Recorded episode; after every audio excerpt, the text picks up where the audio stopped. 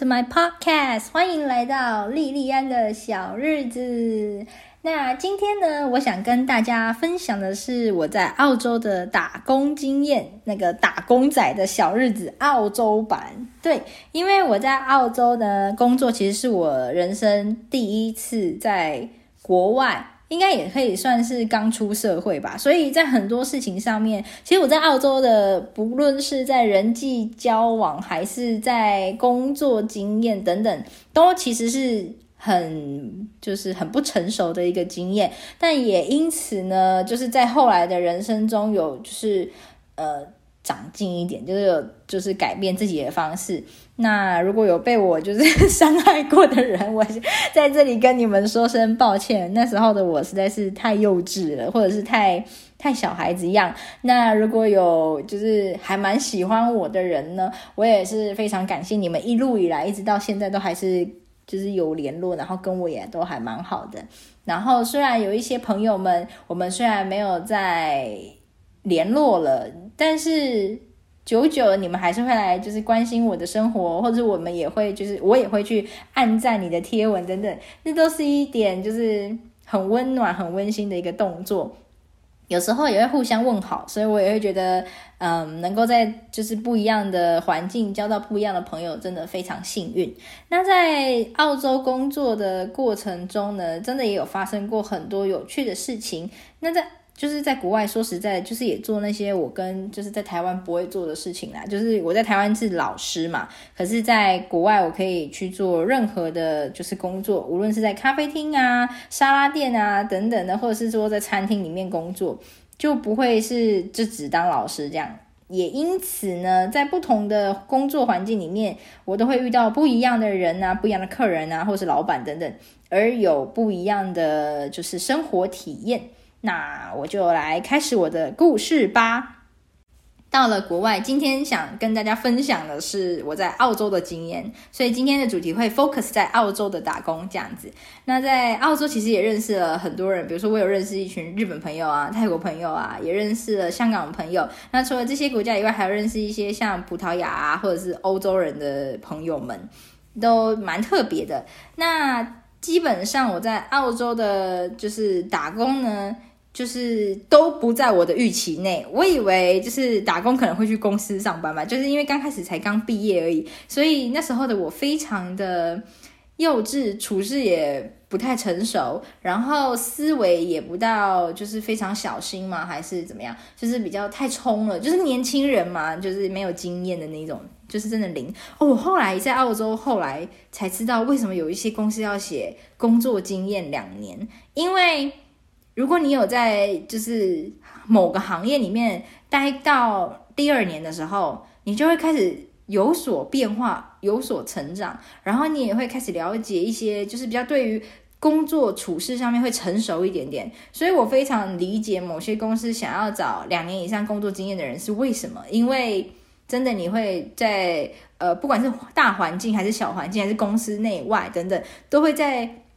拿捏一件事情上面会比较，就知道该怎么做，然后对于事情的思维啊，还有处理的方式也会比较成熟，所以我现在才就是才后来才理解，原来就是这个原因，不然我就会开始觉得，为什么你连第一年都不给我试，你就要找第二年，你就要找那个只有两年经验以上的人啊，哒哒哒，我这种年轻人怎么办呢？等等等之类的。可是现在想一想，就觉得，嗯，当时真的自己比较幼稚，耶、就比较不成熟。那第一个呢，我在澳洲打工的经验其实是一间沙拉店，他的工作时间没有很长啊，他就是诶应该说他们开店的时间没有很长，是早上大概九点半到下午好像三四点就结束了吧，就大概六个小时，不到八个小时。可是我们就是有分两批的人员，第一批的人员呢，就是接早上班，就像我七早八早要先去准备备菜那些。那下午就会有一群人是专门来收店的。那在早上的那那个过程中呢，因为老板就是第一开始面试的时候，他就问我说，我会不会煮饭。然后我就跟他说我会，因为毕竟在家里削削苹果那些东西，或者是呃煮个玉米浓汤，我都还是可以的。然后又加上我在台北，就是也生活了一阵子，也都常常自己煮饭，我就觉得嗯，应该不会是什么太大的问题。所以呢，我就觉得，诶，我会煮啊，这样。但是或者人家要煮，可能是要非常厉害的啊，什么切切切菜会咚咚咚咚咚，像专业的那种，然后就是每一个菜都就是呃大小差不多。但我就是那个大小有差。不多，就是嘛，我切菜可能那时候的我还没有成熟到可以让每个菜长得差不多啊，就是可能大大小小，大大小，因为怕切到手嘛。然后又加上我没有什么太多的煮饭经验，在我家的时候，因为我的爸爸很会煮，我的妹妹也会煮，所以我跟我妈就负责吃就好了。然后我会洗碗，嗯，这这是我唯一能够理解的。但是说到会洗碗，我们在家里洗碗就会非常干净，洗一洗。但是我发现，在餐厅洗碗，他们并没有在很 care 那个东西有没有真的洗到非常干净，也许就百分之九十干净，他们就觉得 OK clean。可是，在我们家的话，我们会洗到百分之百干净，还甚至会消毒一下吧，这样对不对？可是，在餐厅可能他们就是作业流程紧凑的关系吧，所以就对没有洗得非常干净，就是大家应该都后来都知道的事情。可是因为现在有一些机器可以帮你洗的，所以很多就是餐厅啊、咖啡厅那些都是直接丢到就是洗碗机里面就直接洗，这样也不会担心它没有消毒或者是没有洗干净。然后如果没有洗干净，就让他再洗一次，就用机器再洗一次就好了。这样，那第一个沙拉店呢，他就问我说会不会切菜，我说我会。所以呢，我去的时候就开始切，殊不知我切太慢了。然后那边的就是几个老鸟呢，就开始觉得，嗯，不然你去剥鸡蛋好了。然后我就想说，好，OK，因为剥鸡蛋。茶叶蛋大家都吃过，对不对？我每个礼拜至少会吃一颗。在台湾的时候，我想那个剥鸡蛋应该也不会难到哪里去，OK 的水煮蛋嘛，OK。然后我就慢慢剥，慢慢剥，然后就真的动作太慢了，以至于他们就说你会不会你会不会快一点剥？就是他们还是还蛮有礼貌的方式跟我说，我可不可以动作快一点这样子？然后我就说我有一点紧张，然后我就说可以告诉我有没有快一点方法吗？结果就看那个姐姐。把那个鸡蛋这样扣，就直接扣在砧板上，然后就一手这样碾过去，然后他就鸡蛋就开始都是，当然就是裂掉嘛，然后他就这样啪啪两下就把那个蛋壳给剥了，我就觉得超强的，我就觉得哇哦，然后我就跟着他这样子剥，可是因为他可能呃已经习惯那个热还是怎样吧，我就觉得那个鸡蛋好烫哦，天哪，因为他是从那个滚水里面刚捞出来，然后只是让他用小小的就是。流水的方式在冲那个鸡蛋，但其实那鸡蛋还是热的。然后我就在那里，就是剥鸡蛋剥到那边手发抖，然后还就是其实有被烫到，这样手肿到就不行。然后我又不敢说，我就继续继续工作。然后他们开始开张、开始开店的时候，因为那间店还是有卖卷饼，英文就是那个 burrito 这种东西，它就是一片那种。呃，饼皮上面会放蔬菜啊，或者是肉类啊、沙拉等等东西，然后卷起来之后，再用热压吐司机把它就是加热，然后切一半给客人。然后这动作呢，就是后来他们教给我做，然后我就也没有用过热压机。其实我被当下又被烫了一下，这样，因为你们知道热压烫下去就很像，就是你被火，有点像是你被烤箱的那个东西给烫一下那种感觉，所以我的手就一。一条线的黑黑的这样，然后我就觉得哦天哪，超痛！我就赶快去弄冰水冲自己的手。但是我的状况就是我很混乱，因为我第一天在那边嘛，然后又加上对环境也不熟悉，对工作也不熟悉，然后我整个人就觉得好崩溃。然后那时候的我，因为不就是还年轻，然后不成熟，我就觉得我不想在这里工作了，我觉得好害怕，好像不太适合我，我应该离开吧。然后。我就跟老板说，我觉得我好像没有做得很好诶，然后老板就说没关系，继续加油。然后我就撑到下班，就是他们结束的那时候，我那一笔钱其实也没有拿，我就跟老板说啊，不用给我薪水没关系，但是我明天不会来了。然后我就真的就消失了，然后就是做了一个免费的工，但是也因为这个工呢，我开始就是呃了解原来工作的部分，你还是要就是慢慢的熟悉，可是你可能因为。有了第一次这个踩出去的经验吧，后来我的就是一些后面工作的经验好多了，这样子。那我后来还是去找了一个便当店，但它是比较像就是餐厅形式的便当店，它是有做便当，然后也有做内内场，就是吃饭这样。然后它是一个上海的老板开的一个女老板，她人很好，说实在我还蛮想念她，她叫 Anna 的样子。然后，呃，她原本跟我说。我有试用期，就是试用两周，两周内他可以就是觉得我好不好，如果不好，我就是。被 fire，那如果我好，他就可以继续用。那两周后呢？除了最低时薪以外，他会在第三周开始就是加薪水。比如说我第前两周是拿最低时薪十五块钱，那离开了那个试用期开始的时候，我就都是十七块钱等等，就类似像这个概念，他的意思。然后呢，那时候我就很想要赶快学会，因为我这个人其实也害怕被骂，所以我不想要再像第一个工作好像有点制造别人麻烦。其实我很。害怕就是给别人制造麻烦，然后也因为这样子，所以我会开始就是自己能做多少就赶快做。有些老板会跟我说啊，就是两个礼拜学会就好了，但是我会想要尽快能够在几天内就学会，所以我会一直跟他们就是问问题，然后请他们赶快告诉我，因为我不想要在忙起来的时候变成我是那个呃碍手碍脚的人，所以我就很认真的学，可能被老板发现了吧，所以我那个上海老板就跟我说，下礼拜就给你就是。直接调薪就对，所以等于我就只有一周的试用期，那第二周我就开始是完整工资再加就是升升职的钱，这样有没有升职啊？就是加薪的部分。那也因为刚好我遇到一个上海姐姐，就是她其实算是店长吧，然后她人美心也美，她真的超级 nice，我真的超爱她。有一次我不小心被。便当盒，因为便当盒是塑胶盒，它超容易刮伤自己的手的。然后那时候他们会先把便当盒给弄死，就是有点松，这样好比较好拿取。这样，可是因为我这样一刮那个便当盒，就被那个塑胶给切到手，然后手就流血了嘛，手指头流血。他就冲去那个那个医医药店嘛，就是有点像小药局的那一种，他就买了一盒超可爱的，他不是买普通那种。布的 OK 棒哦，他们是买，他真的是买那种卡通的 OK 棒送给我，Mickey Mouse 的那一种。我那一盒真的是收着，他就说拿着自己给你用吧。他真的就是这样买了一盒送给我，诶，那个平，如果你买一般的，就是大概比如说一两块钱而已，可是那一盒可能要五块钱，但他还是买了一盒可爱的东西送给我，就就是人真的是超棒的。然后他在店里面也非常照顾我，然后。也可能因此吧，我在那里过得非常开心。然后我们老板人也超好的，那个老板说，嗯，如果在我们用餐时间，比如说我们是接中午班的人，那他就可以付一顿午餐；那如果是接晚上班的人，那就是付一顿晚餐。那在呃，就是关门前如果有剩余的，如果想要打包便当。就是可以再包一个便当回家这样。其实我后来有包一两个便当回去给我的轰爸吃，因为他那时候也是有在做，就是好像是 driver 吧。然后他有就是赚外快，我的轰爸轰爸有在做外快的样子。然后我就分享给他一个便当，然后让他可以带去工作的时候吃。然后他也蛮开心的，因为真的很好吃。也因为哦，其实我本来不敢吃茄子，但是因为在那里工作的过程中，有一个师傅真的是超强的，他做。那个酱烧茄子超好吃，他看我都没有夹茄子，他就问我说：“小妹儿，你不吃茄子吗？”然后我就说：“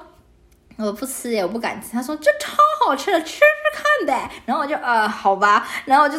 夹了两块吃，因为我其实，然后我还讲那个小块的，其实因为我真的不敢吃，因为我觉得它糊糊的，有点怪怪的。然后所以我就好吧，就吃。意思意思吃，因为毕竟他站在我旁边盯着我，就看我没有夹那道菜，我就拿了两个，说我先吃吃看，好吃，你下次煮我再吃这样子。他就说好，你绝对会喜欢的，然后他就走掉了。我就开始吃一口，哇，我真的瞬间爱上哎！从那天开始，他只要有做茄子，我就吃茄子，因为我以前真一点都不想沾茄子，因为我觉得它颜色很奇怪，怎么会有紫色的蔬菜啊等等。不过也有紫色的高丽菜哦。但是我不知道，就是我也没有在吃，所以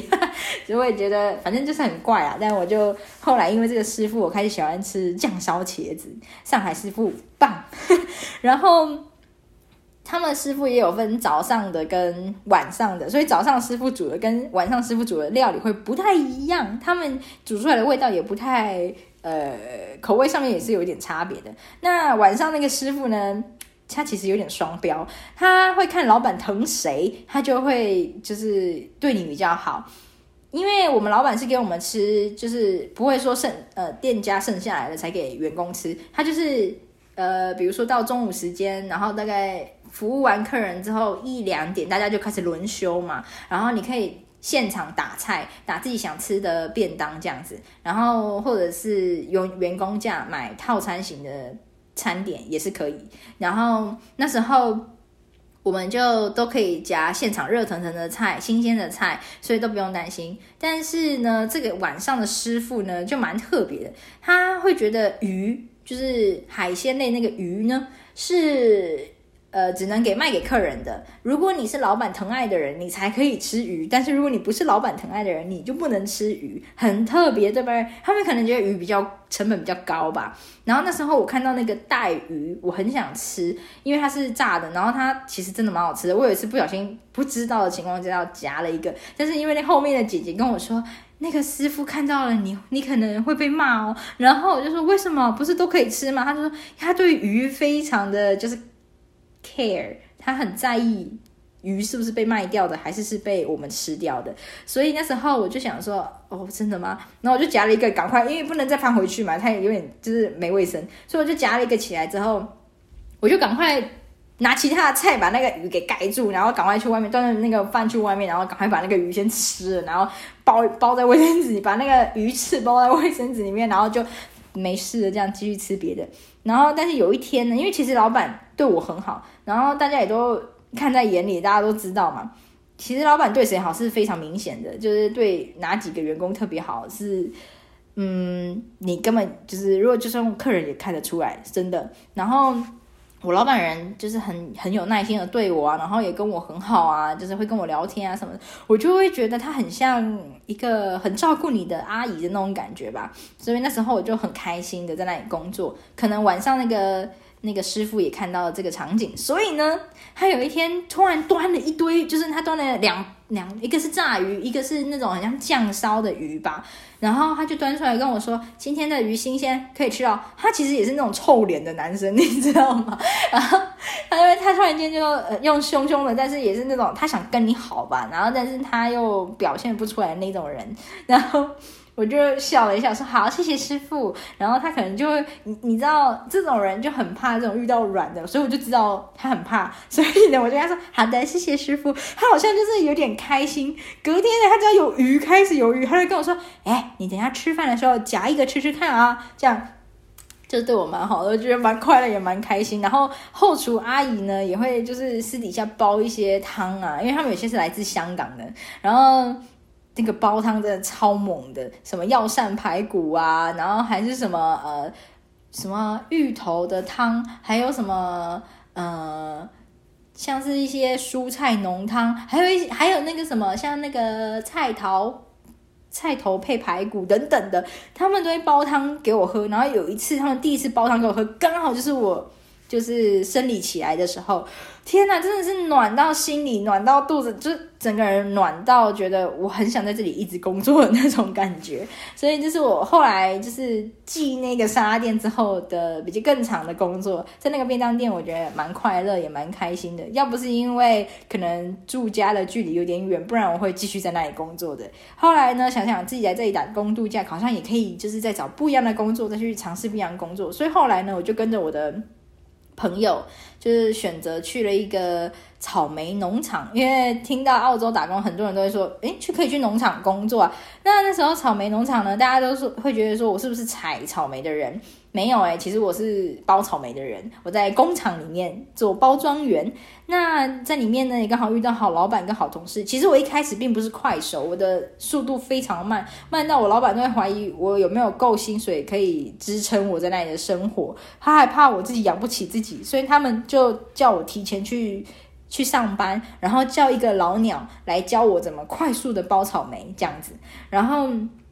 也因为我看了就是快手包草莓，然后跟自己练习之后，速度上面就变得比较快，然后经就是收入上面也就是有增加一点点，所以我老后来还是有继续在草莓厂工作。那我们老板人也很好，如果你就是有空的话，去帮他除草啊，或者是呃就是休息时间，你也可以现场去摘新鲜的草莓吃，所以他是一个非常 nice 的。一个环境，然后在那里也交到许多外国朋友。我有交到韩国的朋友，交到德国朋友，还有交到一些其他国家的朋友们，然后都蛮就是都蛮开心的，然后相处起来也都就是挺好的。然后有时候我们会为了不想让别的国家人听懂我们在讲什么，我们几个台湾朋友就会开始讲台语，我就觉得很好笑。就是在那里，其实我本来的台语呢，就是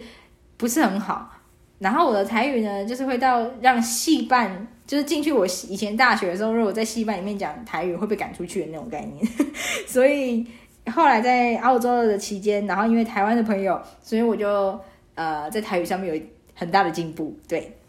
那我们也会喜欢自己包便当，然后去到农场里面分享，就交换便当这样，我就觉得哇，我超棒的！我超爱那时候农场那种生活。而我曾经因为在农场生活太开心，我也想过，我是不是应该要去买一块地，然后开始当农夫？不过那都是那时候的那种天真的想法，就。后来发现，在农场工作的老板们也是要靠天气去就是赚钱，我就会觉得他们好辛苦哦。然后我们也只是员工，我们有就是固定的薪水，或者是应该是说，我们只要有有事情做就有钱可以拿，所以我就觉得非常就是非常好，然后也非常就是幸运吧，不像他们可能会有更多的压力。那最后一个工作其实是我快要。回台湾那时候，在就是决定要回，因为其实草莓也是有季节的限定，所以草莓季结束之后，我们就失业，大量的人失业这样。可是我就开始去其他的省份、其他的城市去找工作，刚好去到一间铁板烧店，蛮特别的。那里的客人呢，都是其实在中产阶级的客人，然后都非常的 nice，不太会有种族歧视或者是。不好的一些言论出现在那边的客人的水准是很高的哦，然后他的老板啊跟厨房都非常的呃，里面的人都是非常和乐的。可是呢，我遇到一个日本的同事，我不知道为什么日本人在我后期的工作经验里面呢，我都嗯不好意思啊，日本的朋友们，这我没有说朋友不好，我只是说刚好都遇到不好的同事。然后因为我在澳洲有考。就是你要卖酒的话，如果你是要身份是站在卖酒的人，或是像 bartender 这种，都一定要考一张就是酒牌，你才可以在就是 bartender 的位置，或者是去呃酒厂卖酒等等。就你要卖酒，你也要考酒牌；你要在饮食餐饮店工作，你也要考一张就是呃食安的，就是一个就像证书还是证照这种东西。然后那时候我有考酒牌，所以我可以在那间店。就是当 bartender，那 bartender 可能就会比就是端菜的人还要简单一点的工作，我只要负责倒酒拿酒这样就好。可是因为我不是一个喝酒的人，有一些酒呢，我实在是不太知道那是什么，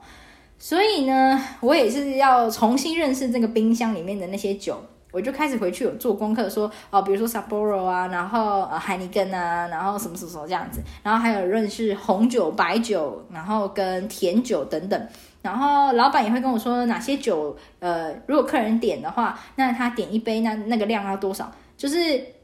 在我熟悉过程中呢，可能那个日本同事呢，他他其实没有酒牌，所以他是不可以靠近那那个酒的那个位置。可是因为他就是有点态度不是很好吧。他们，你要说日本人很有礼貌，是啊，就是在日本的时候，你看到他们有礼貌。可是我不知道为什么在国外遇到日本人的同事都不太礼貌。然后他们在他们自己熟悉的范围内工作，他们就有点会欺负新人的感觉吧。然后就是因为有一次好像有有一个客人点了一个啤酒，然后我在找那个啤酒到底在哪里，我才刚蹲下去没有两三秒，他就会说 quickly quickly fast fast。就是他会叫你快一点，然后，但是他会用一种就是很没有耐心的方式跟你讲，然后我就心想说，我也才刚，你也才刚讲完，你也要给我时间蹲下去拿吧，然后我才刚蹲下去要打开冰箱，他就叫我拿快一点，我就心里想说，呃，这已经有点就是没礼貌了。然后又加上他后来都不讲，然后就直接冲进我的那个工作区，然后就直接拿酒就出去。我就说，我就后来在客人就是离开后，然后他自己在那边休息的时候，我就说，你如果没有酒牌是不可以靠近这个区域的。因为这是有规定的。如果你想要坐这个位置，其实是可以的，你只要考那张酒牌就行了。然后他就他就说哦，我没有我没有那张证照，我就说对，所以你不可以靠近我的位置，因为这是规定的。然后他就有点就是不开心还是怎样吧，他就后来的动就会用一些小动作让你觉得他非常讨厌，嗯。然后呢，也因为后来我快要回台湾了，所以我就。就是离开那个工作，我就不想跟他计较太多，我就也没有跟他正面的，就是吵架或是什么。但就是觉得，嗯，我觉得跟他一起工作，跟日本人这位同事一起工作呢，就是非常的不开心，且他会用一些小动作让你觉得很不被尊重，很没礼貌，应该这么说吧。所以就呀，很幸运的我也还是回台湾了。那其实除此之外呢，我还要讲一个，就是其实我在找工作过程中有找到一间台湾的餐饮店，我想跟想借由这个机会跟台湾海外的同学啊、朋友啊，还有就是老板们跟你们说，想跟你们说一下，不要就是欺负自己人。台湾人不要出门在外变得不是人，怎么说呢？为什么会这样子呢？因为我在海外很多经验呢，就是台湾人会骗自己人呢，就会说啊，没关系，你来这里哈，就是交给我，我可以就是帮你这样。一开始身为就是一个陌生，对于陌生环境的人，如果遇到自己人可以这样讲，那你就当然觉得自己很幸运，遇到一个就是可靠的人可以帮助你。但是殊不知这些台湾人在国外呢，都在欺骗自己的人。然后明明合约上面你看到是那样，但后来到你去的时候，他就在里面偷偷改合约的也有。然后还有就是明明就是不合法的事情，还要把它变成合法，然后就是骗一些刚到的年轻人，我就会觉得，嗯，有点不太好哦，对不对？我那时候其实有去找到一间台湾的餐饮店。他真的很欺负人，比如说当时最低时薪是十五块钱好了，他只给我八块钱，然后跟我说：“哦，我可以给你现金啊。”但这时候说给现金，其实就是问题的点。什么叫做给现金呢？在国外这其实叫做黑工，不是说他不是呃很好的工还是什么的，不是说他会让你做一些不好的事情。他黑工的意思就是老板不帮雇主。就是担保，比如说像保险啊，或者是不会在你受伤的时候帮助你等等的。然后你遇到什么在工作上面的伤害什么的，都是你自己的问题。然后他也可以不用报税，所以其实这是非常不合法，然后也非常不对的行为。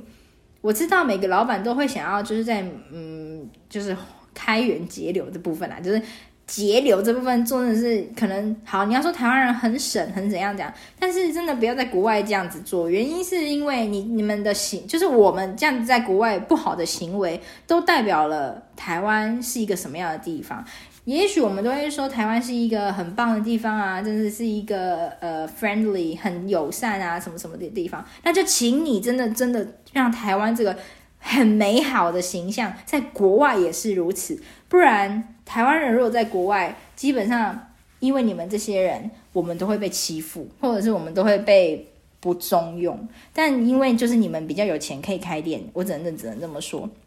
那个老板还跟我说，呃，我们在这里已经是很好的给你们薪水了，什么呃，然后他就说。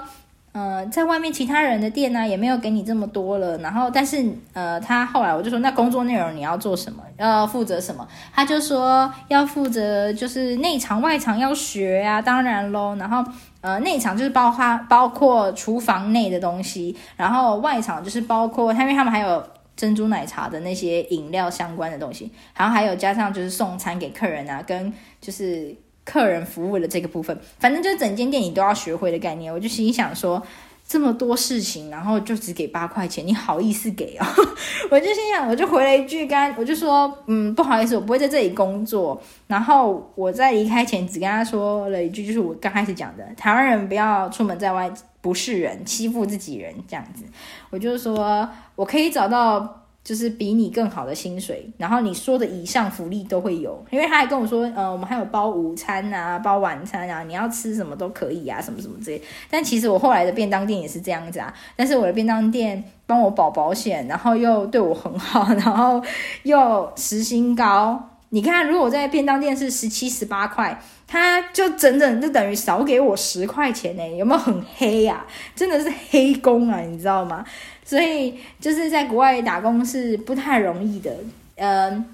你也不能说容不容易，就是也是蛮辛苦。就像每个行业，各行各业都有大家需要就是尊重的地方，尊重彼此，因为毕竟各行各业都有专业的嘛。然后你会说啊，你就在台湾当老师当得好好的，干嘛要去外面就是被欺负啊？等等等。但是能够在不同行业里面工作，或是体验不同的工作环境，也是一种学习啊。然后也是一种文化交流。我认识了很多客人，很多客人会在饮食上面有所不同。那也是因为他们有一些宗教的不一样，那也是我后来学习跟就是也是做文化交流的一个部分。然后又加上可能呃，我会认识一些人对于台湾料理是有兴趣的，那我就会稍微跟他介绍一些亚洲的菜啊、台湾的菜啊等等的。或者是口味上面呢，也会有所不同嘛，所以我们就可以跟客人说，哦，这个菜里面是以什么方式去做烹调的，可以吃吃看，很好吃哦。或者是像草莓农场，我的德国朋友们也会准，就是他们德国、韩国等等的朋友，他们会在休息时间做一些像是呃肉桂卷啊什么来分享，就其实这都是一些就是特别的回忆跟很有趣的一些日子吧，我觉得，所以其实。